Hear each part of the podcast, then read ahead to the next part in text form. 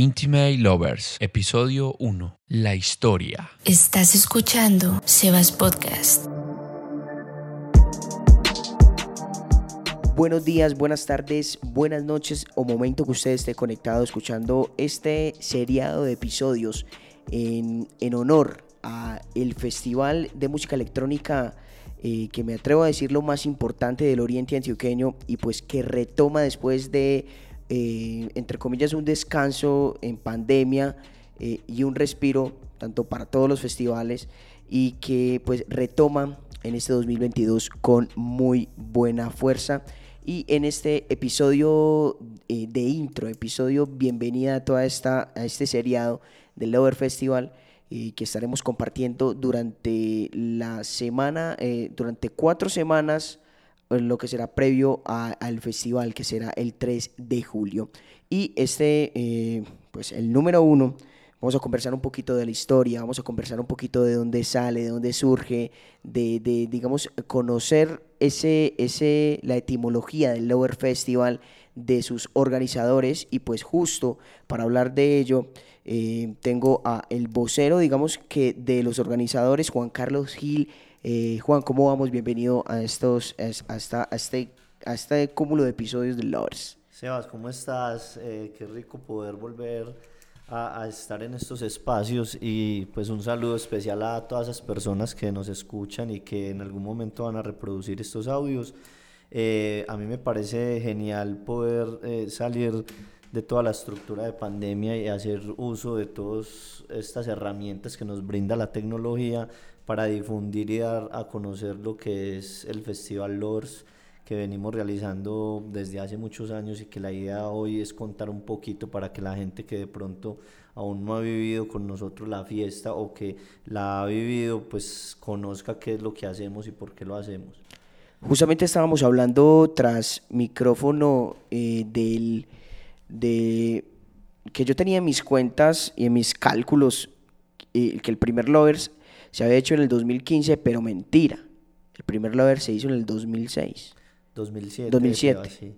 Eh, bueno, mira, no, la, historia del Lovers Festival es una historia muy bonita porque eh, proviene de una lucha y a la vez también de una estrategia de ser concisos y, puntuales en, la realización de proyectos que no son únicos o digámoslo eh, eh, de un momento, sino que son proyectos de largo alcance que se hacen y se desarrollan a lo largo del tiempo. O sea, un buen festival eh, en ejemplos como los europeos son proyectos de 15, 20 años de trabajo. Entonces, eh, sale de esa lucha y de esa visión de ser estratégicos con, con este tipo de proyectos. Entonces, nosotros arrancamos por allá en el 2004, 2005 haciendo unas, e, unos eventos mínimos basados más en la diversión de juventud y, y, de, y de, colegio y de amigos, eh, a una idea que empezó a influenciar en el oriente antioqueño, que era la música electrónica, que es la música electrónica, a raíz de dos grandes eh, eh, confluencias de momentos Sebas. A mí me, eh, digamos, desde mi perspectiva, son las que ayudaron a influenciar ese, ese nacimiento un poco de la escena electrónica del Oriente. Uno de esos momentos es el advenimiento de la Internet y la difusión en los hogares de nosotros. llegó en ese momento toda, toda esta tecnología que en esa época era todavía por teléfono. Entonces eso permitió por red, eh, digamos, alámbrica, eso permitió que uno pudiese acceder a la música, que es un punto muy importante. Pero el otro momento especial es que eh, la escena de Medellín, que pues la ciudad ha tenido mayor posibilidad de que se influencien de tendencias mundiales, esa escena de Medellín electrónica empezó a hacer grandes eventos en el oriente antioqueño, en especial pues en el hipódromo cuando existía el hipódromo Los Comuneros, hicieron eh, eh, el Red Bull Rey al frente de donde vamos a hacer el festival, en el Movish eh, de las Lomas, hicieron en el recinto Kirama un gran festival, entonces eso digamos nos influenció a nosotros y, y quisimos empezar a sacar nuestra propia historia haciendo eventos pequeñitos en fincas. Y fruto de esa experiencia, como te reitero, 2004, 2005, 2006, nos surgió la idea de en 2007 hacer el primer Lovers Festival con el primer artista internacional que nosotros trajimos, digamos, a, acá a esta zona, que fue eh, Camilla, que es una DJ que hoy sigue estando vigente en la escena, en la escena mundial. Entonces, recapitulemos un poco. Ustedes entraron, digamos, primero lo hacían como por diversión, por hobby, en, dentro de, de, ese espacio juvenil de hacer algún- alguna fiesta, de, convocar a, amigos y bueno, listo.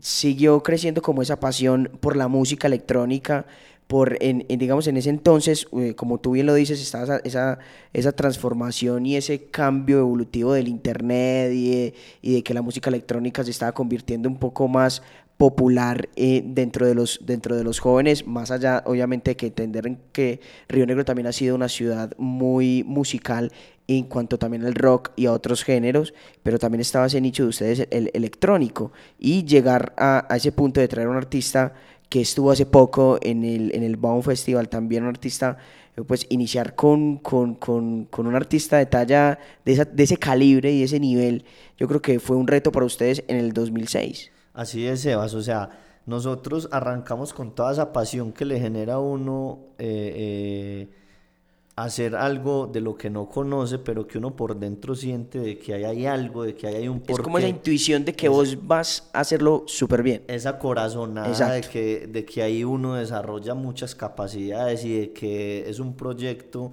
que puede tener posibilidades de, de, de volverse algo en la realidad en la que uno vive. Sí, sí, sí. Y con esa potencia, digamos, con esa pasión, escuchando fue que llegamos a esta primer fiesta, ese primer Lovers Festival y nosotros nos dimos a la tarea de, para poder estar a la talla de ese momento, de poder traer un primer artista internacional.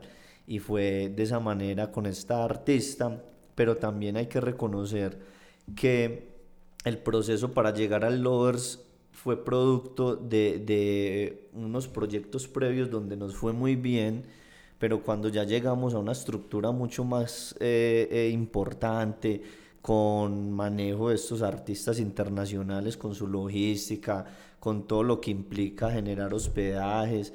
Y eh, ustedes siendo unos, digamos que desconocidos totalmente del tema. Niños, yo me acuerdo que incluso en esa época eh, eh, yo tuve la oportunidad de ir a recoger a- al artista Sí. y ella lo veía, uno era como un niño, como, como en una edad ya un poco más adulta y veía como un, un proyecto de, de personas pues que se notaba también un poco la inexperiencia. Y Sebas, te cuento que esa, esa inexperiencia se tradujo en ciertos fracasos, porque pues también es importante contarlo de que no todo es eh, Todo es color de rosa y todo es eh, eh, eh, un trabajo donde Claro, claro. lo impecable es la constante, sino que hay errores donde uno aprende. Estás y esa fiesta, ese Sebas primer Podcast. Lovers Festival, fue precisamente un aprendizaje. Eh, eh, nos tocó una tarea muy difícil porque el último día nos cancelaron el sitio. Nos tocó de manera extraordinaria hacer unos esfuerzos para conseguir un nuevo Otro sitio, lugar. otro sitio, Y otro usted ya lugar. con la artista eh, lista, usted ya había ido por ella al, al- al- al aeropuerto, todo ya Hay estaba. varias anécdotas porque ella eh, en sí s- llegó del aeropuerto, hotel, en ese momento estaba eh, en la, en la hostería Llano Grande. Sí, todavía sí. Estaba la hostería, allá se hospedó y, y ella no se enteró, ya no supo nada. Bueno, menos mal. Ella llegó Hasta al- el sol de hoy todavía no se Ella no sabe. Oh, Eh, eh, pero ojalá que no escuche este episodio. Ella llegó al evento y el evento estaba full, pero tuvimos unas malas experiencias, porque eh, eh, no logramos encontrar un sitio que reuniera el aforo que ya teníamos. Teníamos alrededor de 3.000 boletas vendidas y mucha gente se quedó por fuera. Entonces hubo un traumatismo mientras una discoteca estaba llena con la artista tocando, toda esa gente que logró entrar estaba feliz. Nosotros estábamos afuera de la discoteca eh, con la gente solucionando, problema. con un problema. devolviendo dineros, eh, explicándole a la gente lo, lo, que nos pasó. Incluso en esa, ese día nos falsificaron algunas boletas y le devolvimos en, en medio de la buena fe y la confianza le devolvíamos dinero a, otras personas, que no, no Lo que pasa es que cuando todo eh, empieza a salir como cosas malas, llegan otras cosas malas y, y, y pues es difícil sopesar ese, ese pero bueno, se, se logró salir de ese primer evento. Exacto, hicimos ese primer evento y, y quedamos con esa con esa misma sensación de que aprendimos. Ok, sí. Y, y, y, uno en medio de esa pasión, que como reitero es el motor fundamental de lo que hoy es el Lover Festival, es la pasión, es, lo que hicimos fue capitalizar esa experiencia, bueno, ¿qué más vamos a hacer? Y continuamos haciendo proyectos, pero digamos que en medio, Sebas, de continuar haciendo esos proyectos, nos enfocamos también en medio de la, de la ingenuidad y, y esa, digamos, actitud de jóvenes en hacer eventos y a cada evento le poníamos un nombre. Nombre, sí. Entonces hicimos el Pin Underground. Okay. Eso fue después ya del, de ese primer Lovers, como listo, empezamos con Lovers.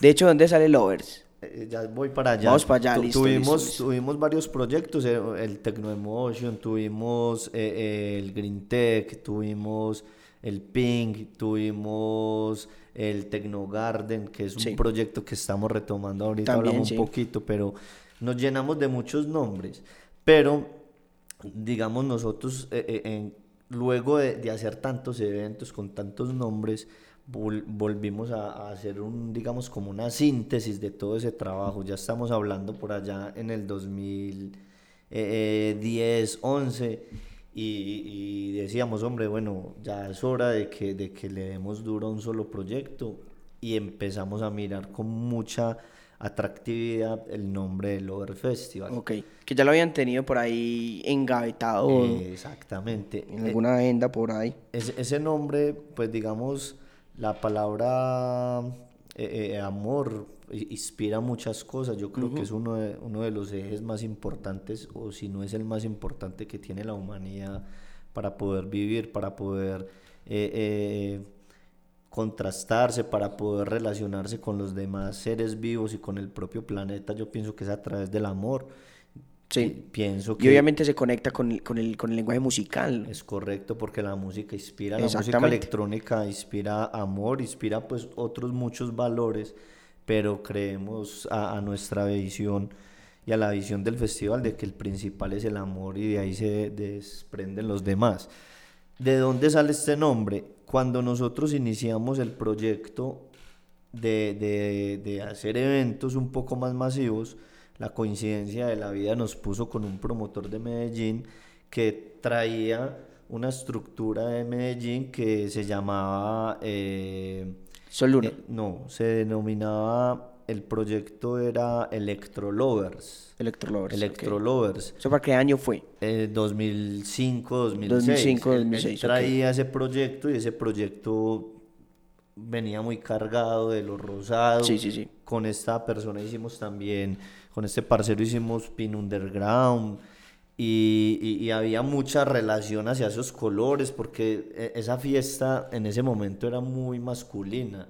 Entonces, como una visión de colocar nombres, proyectos con colores y con estética femenina que atrajera un poco, pues, a ese público porque la escena electrónica cambiar un poco el concepto que, que venía pues llevando ellos con ese con colores más rudos y, em, y empezar a hablar de, de, colores un poco más más pasteles más más de ese estilo. Y, y, y créame Sebas que en ese momento se vio reflejado porque por ejemplo los Pin Underground que fueron fiestas muy interesantes que marcaron la escena electrónica de Antioquia, el flujo del género eh, masculino en, en, los eventos se vio, se notó y empezó a llegar más chicas a la fiesta, a parchar, y entonces eso nos motivó y ahí llegamos entre esa mezcla de Electro Lovers a llegar al Lovers Festival, digamos que de ahí nace. Fue un proceso de, pues que no llegan ustedes de una a Lovers, pero hubo un proceso antes de, de llegar a ese, a ese, nombre, a ese concepto. Es correcto, ¿no? muchos eventos, hubieron muchos eventos, microeventos que nos hicieron llegar a decir, vamos a hacer un evento más grande con DJ internacional y cómo lo vamos a llamar. Y teniendo toda esa información que ya habíamos recolectado, digámoslo así, muy empíricamente, vamos a ponerle el Lovers Festival y de ahí sale pues este, este bello nombre. Bueno, entonces, eh, hablemos ya de, pasamos esa, ese, ese montón de festivales con, con, otros nombres, digamos que no habían todavía encontrado esa identidad festivalera, por así decirlo, eh, y llegaron al, al, al, al punto de, de, de, listo, retomemos el Lovers. O antes de eso, eh, creo que los mencioné ahorita, el tema del Sol Luna, claro. que creo que también es importante mencionarlo. Para más buena música, síguenos en Instagram, Twitter y Facebook como arroba sebaspodcast. Y ese es un, un, factor, un evento muy importante para mí que tiene unas características demasiado eh, eh, históricas para sí. lo que son las fiestas electrónicas hechas desde la raíz por, por digamos, los, la escena antioqueña. Y es que eh, con un grupo de amigos, Intelligent Division, que es un colectivo de Medellín que también viene trabajando desde los 2000, eh, nosotros nos hicimos amigos y eh, hubo un, un, un, un, digamos un coqueteo en cuanto en cuanto a saber hacer eventos Sí, en, sí, sí. en compromiso en respeto y hay algo Sebas que a mí me, me gusta mucho resaltar y es que a nosotros algo que nos destaca es esa capacidad de aprovechar los espacios que nos brinda el Oriente. Ese es, digamos, uno de los fuertes que nosotros tenemos, a, a, a más allá del aeropuerto José María Córdoba, Sí, que es que imaginario colectivo de todo el mundo que Oriente solo es el José María Córdoba. Exacto, y que es muy importante, También, pero obvio. tenemos uno- unos espacios muy atractivos para hacer eventos y de la mano de este colectivo de Medellín salió el Festival Soluna, que era un proyecto, es un proyecto que lo que busca es subir la típica fiesta de noche, de discoteca, de club y llevarla a un verdadero festival. Y lo llamamos Soluna porque lo que quisimos era mostrar de que se podía vivir la fiesta en el día, Día, el eh, sol, exactamente. la naturaleza y, y- y también estar en la noche. Ese primer proyecto Sebas fue en el 2013 y lo hicimos en Alcaravanes, en el Club de Pesca Alcaravanes. Es un sitio- Marinilla. Un sitio hermoso que tiene un lago, que tiene un, un paisajismo impecable.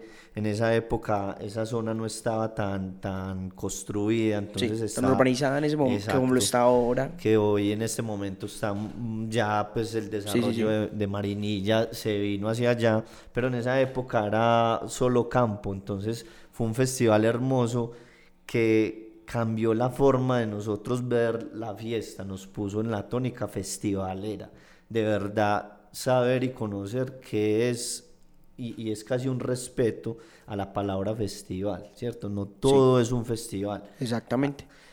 Y, y- y- y creo que ese proyecto fue el que nos hizo ver que sí es un festival y que tiene para el trasfondo un festival. Exactamente. Que no es cualquier fiesta de con uno o dos DJs, sino que es un concepto, digamos, que va más allá. Obviamente, lo musical es importante, como también lo, lo, lo no musical, lo artístico, lo, lo que puede llevar, y, y- y, pues como tú lo dices, el transformo de un festival, de ahí se dieron cuenta ustedes. Entonces estamos hablando de eso del 2010, y- 13. 2013. 2013. Ahí siguió otro Soy Luna, otra versión, o entramos ya al 2015 con el Lovers otra Ya vez. de ahí, eh, eh, el Soluna, digamos que estos proyectos, Sebas, a pesar de todo el esfuerzo, son proyectos que para penetrar el gusto de, de- de la sociedad y de que la gente, eh, eh, digamos, suba de Medellín al Oriente a vivirlos, tiene mucha fricción. Entonces, lo hicimos, nos gustó, pero también nos dejó con una sensación de que eso, eso conlleva mucho trabajo. Sí. Entonces lo frenamos y nosotros aquí en Oriente quedamos como con los sitios y bueno, ¿y qué vamos a Y hacer? como también como con las ganas de, de hacerlo, pero que hay que tenerle respeto, no es hacer cualquier cosa. Es correcto. Y entonces ahí nosotros nos dimos ya la visión de, bueno, vamos a empezar duro nuevamente con un festival y llegamos a la idea de volver al Lovers Festival retomando esa pasión por ese nombre, por esos colores, por esa visión. Sí. Y en el 2015 hicimos nuevamente el Lovers Festival y ya desde el 2015 hasta la fecha, exceptuando pues los años de pandemia, Sí, sí. lo, lo eh, trabajamos de manera escuchando. Ese constante. primer Lovers, bueno, primer Lovers después de, de, de, de un pare en el 2015, donde, eh, ¿cuál fue la locación? En de el eso? Caravanes En el también. Caravanes. Sí, volvimos a explotar esa locación, a sacarle pues digamos como las bondades, también resaltando que Marinilla nos, nos trató muy bien mientras hemos estado haciendo proyectos Sí. en la zona. El Oriente ha sido en, en, en momentos muy bondadoso con nosotros porque se han dado cuenta de que es un proyecto que se ha sudado, que se, que se hace con muchas ganas, con amor, y eso lo vemos reflejado en las actitudes de las, de las administraciones. Bueno, entonces ahí 2015, Alcaravanes otra vez, eh, 2016, Saltamos de Alcaravanes, como en el 2015 ya existía mucha vivienda, sí, tuvimos mucha fricción por parte de la comunidad porque nos tocó enviar, eh, yo recuerdo que... la música duro, carros, toda la cosa. Incluso nos tocó compensar a ciertos habitantes y los enviamos para hoteles, entonces era Ah, desacomodar. Era desacomodar pues a la... a Pero la- otro problema más dentro, bueno, no verlo como problema, que se le buscó la solución, pero pues eh, eso en otro lugar de Oriente, pues obviamente se podía se- se subsanar. evita.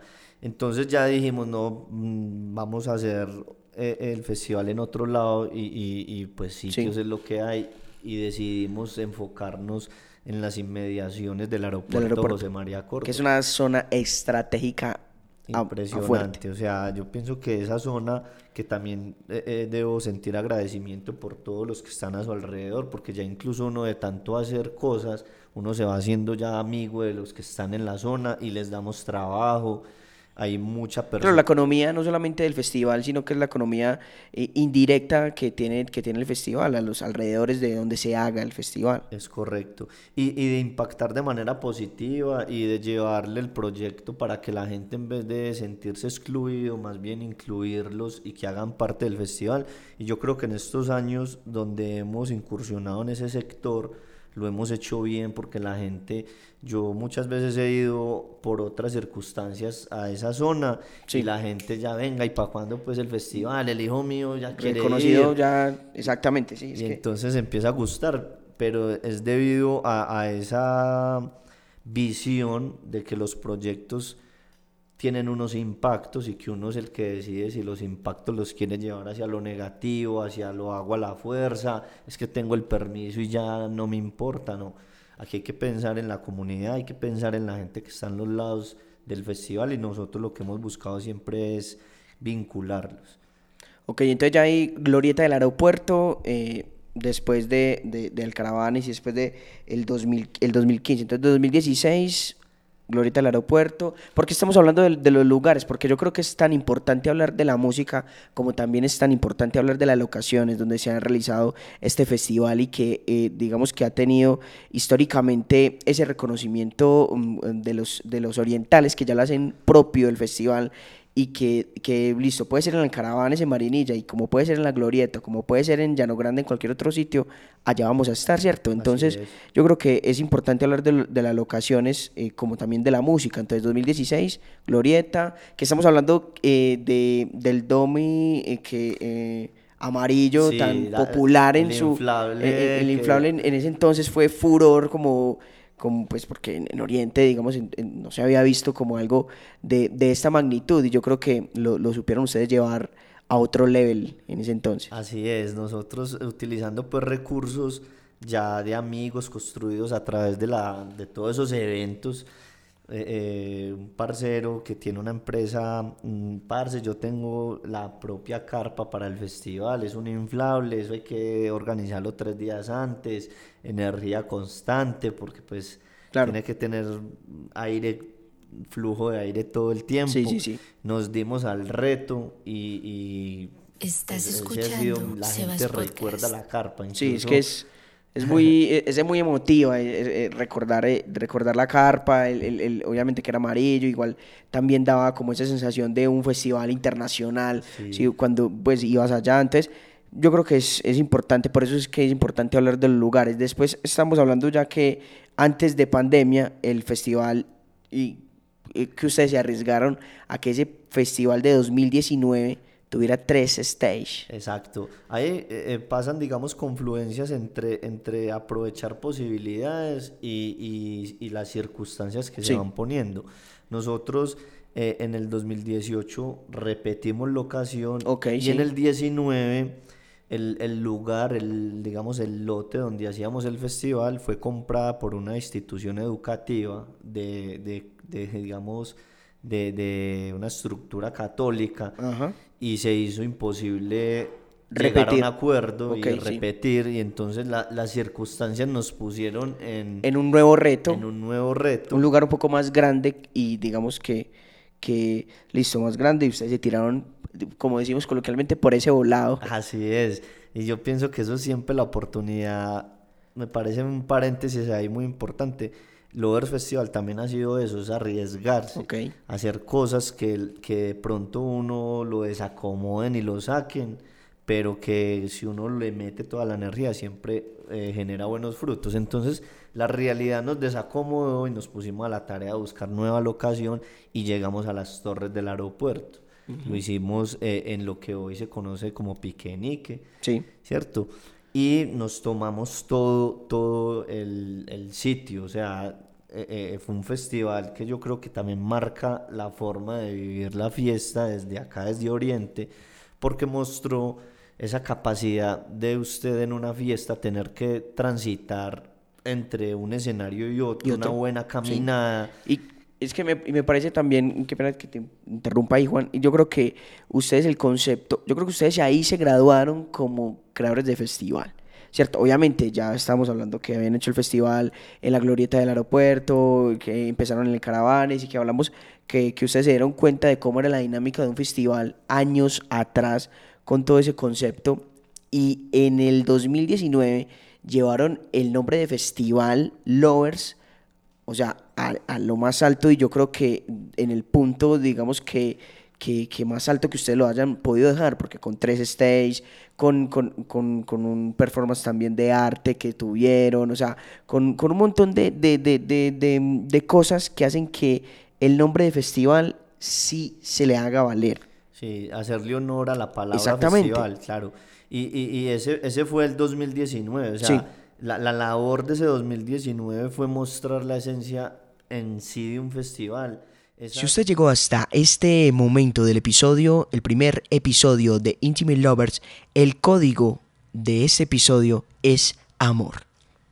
de usted tener que transitar de un lado a otro, moverse, inclusive es- hay experiencias muy bacanas que deja el festival porque hay, a- habían personas que exclusivamente fueron a, a divertirse y a vivir el festival de día. De día, Y exacto. ya, y, y- y eso Y es ya. un festival. Y hubieron otras Que fueron personas de que, noche. llegaron de noche Exacto. y otros que se quedaron y que Otros vivieron fueron otro dos. ratico y estuvieron solamente por un DJ o dos y que fueron también porque estaba tal, eh, fueron a, a conocer tal marca porque es, es- es otra cosa también que uno conoce, digamos, conoce música, conoce eh, sonidos, escucha y aparte co- se relaciona con otras, con otras Así cosas que no tienen que ver con la música. eso es Sebas un festival, o sea, un, un festival es, para mí, debe llegar a ser confluir una especie de, de- de mini ciudad por un tiempo Por un rato establecido, sí. ¿Cierto? Un fin de semana, es llevar toda, toda la propuesta de una ciudad, Sí. digamos, en este caso la esencia de los orientales, de Río Negro,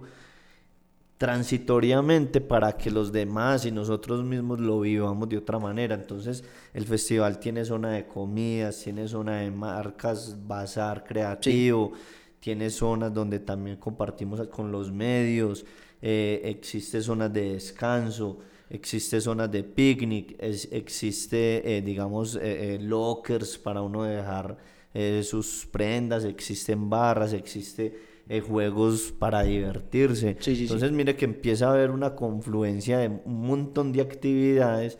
Esas actividades muchas veces son muestras de ideas que salen en el territorio, ¿cierto? Por ejemplo, hay muchos parceros que nos vienen apoyando con sus, sus mm, stand de ropa y es una ropa muy enfocada en el oriente, en las nuevas realidades, entonces sirve como plataforma para mostrar no solo la fiesta y la música, que es, digamos, fundamental, pero que sino- también eso también hace parte y es importante del ambiente festivalero, Así es. obviamente. Por Entonces eso fue 2019, que se dieron 2019. con ese con ese con tres stage, con o sea, con toda esa con todo ese mm, ese estilo y esa y esa identidad de festival como Lovers y, obvia- y obviamente pues eh, siguió lo que desafortunadamente siguió, que es la pandemia y que ahí tocó pues hacer un pare, pero que ustedes tampoco se quedaron quietos. Así es, Sebas.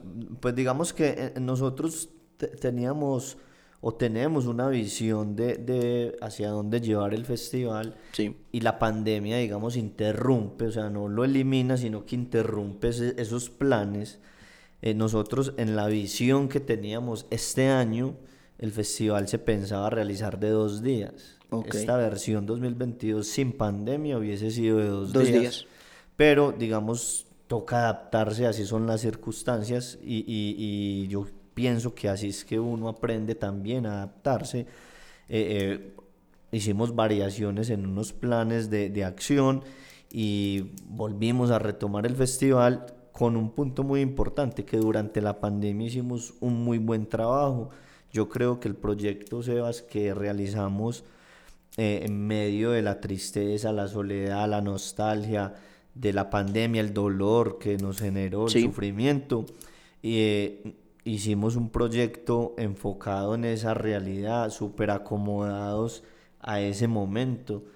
Y sacamos un proyecto que se llamó Rigars Oriente. Rigars, claro que un saludo a casi pues la humanidad porque nos escucharon en todas partes del mundo eh, mostrando cómo estábamos viviendo en estas tierras esa soledad, ese Sí. no poder compartir y gracias al apoyo de infinidad de marcas, administraciones, eh, eh, entidades de todo tipo, sacamos el proyecto adelante, hicimos una grabación desde el Parque de la Libertad acá en Río Negro y este proyecto lo, lo, lo transmitimos por medio de las plataformas digitales.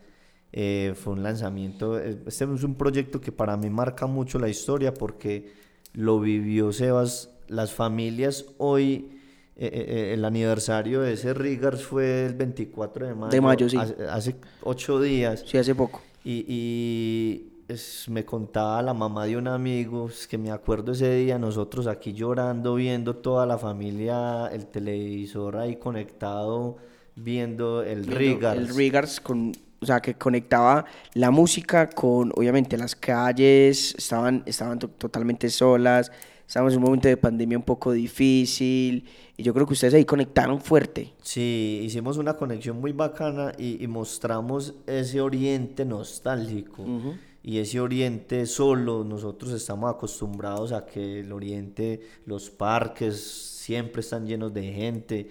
Eh, para los orientales salir los fines de semana a sus parques eh, es, es una costumbre. Sí, claro. Y, y- y- ver un parque vacío, absolutamente vacío, sin, sin ningún tipo de actividad, fue como utilizar eh, eh, ese, ese mensaje y unir. Porque mira, Sebas, que en medio de toda esa, es- esa, ese complique de la pandemia, logramos que las familias se programaran ese domingo que mm, sacamos el proyecto al aire y, y entre todas las familias se volvió como una especie de evento Sí, se sentaran a ver el, el- el- la transmisión. la transmisión y, y- y- y- y importante es que se sentaran a ver, pero se sentaron también a, a que les doliera ver la realidad donde convivimos, en ese otro enfoque, en esa otra visión un poco más triste, pero que también había que mostrarla. Y ese saludo desde el oriente, ese Rigars, eh, eh, me parece que fue no quedarnos quietos, fue seguir trabajando y eh, acoplarnos a esas realidades. Y ya luego, Sebas del Rigars, pues empezamos muy respetuosos con la pandemia, con mucho cuidado, con mucha responsabilidad. Sí, que se vieron que se vio que empezó ya, pues, digamos, a bajar un poquito los casos y que también se estaba dando pie otra vez como a, a la, al- a la industria del entretenimiento a abrir puertas con su avena. Exactamente, pero también en medio de, de esa posibilidad nos, nos pareció mucho más relevante, mucho más importante respetar el dolor de muchas familias, eh, no solo por el tema de salud, sino también por las eh, eh, dolencias económicas Sí, claro. de todo lo sucedido. Entonces preferimos no hacerlo bien pudiéndose, no, no, no lo hicimos en el 2021. Y nos tomamos a la tarea de retomar este 2022, que es, digamos, la versión séptima del, del Lovers, con, con una filosofía recargada, con una mirada hacia dónde va el festival, hacia dónde van los artistas locales, en dónde debe estar ese compromiso por eh, eh, las personas que están haciendo otras cosas, como lo es la- las, la- los bazares y, y- y- las personas que emprenden. Sí, sí.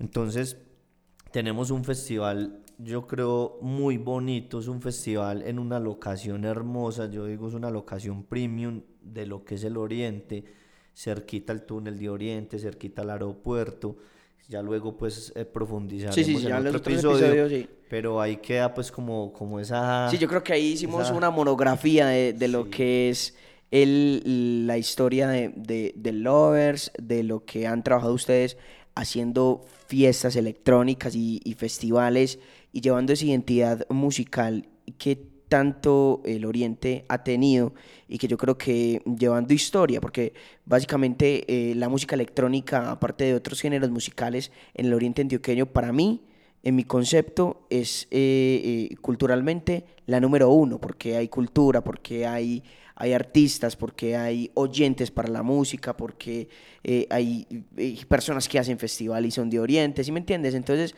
yo creo que mm, esto, estos minuticos fueron, fueron de mucho aprendizaje para las personas que se quedaron escuchando hasta el final este primer episodio de lo que será un compilado de cuatro episodios para el Lover Festival eh, con Juan, que le agradezco mucho haber aceptado la invitación y estar también aquí, en, digamos que en, en este proyecto, porque no solamente eh, es un proyecto de medios, sino que también es un proyecto de educar con estos episodios que van a quedar, digamos, registrados en, en las plataformas y de una u otra manera también para en, en historia de la música electrónica. Mi querido Juan, y muchas gracias por, por, por, por ese primer episodio y por, y por tanta historia. No, Sebas, a usted por, por el tiempo, por, eh, eh, eh, digamos, disponer de este bello espacio y agradecerle a las personas que si nos están escuchando en este Hasta el minuto es final, porque, sí. porque se los oyeron y se quedaron escuchando esta historia y qué bacano que de pronto ahí nos comenten y nos digan qué ven, qué podemos mejorar. Todas esas cosas para nosotros es retroalimentación y para mí un agradecimiento por quedarse ahí escuchando un poco esta historia de lo que es un proyecto que queremos eh, eh, que siga creciendo.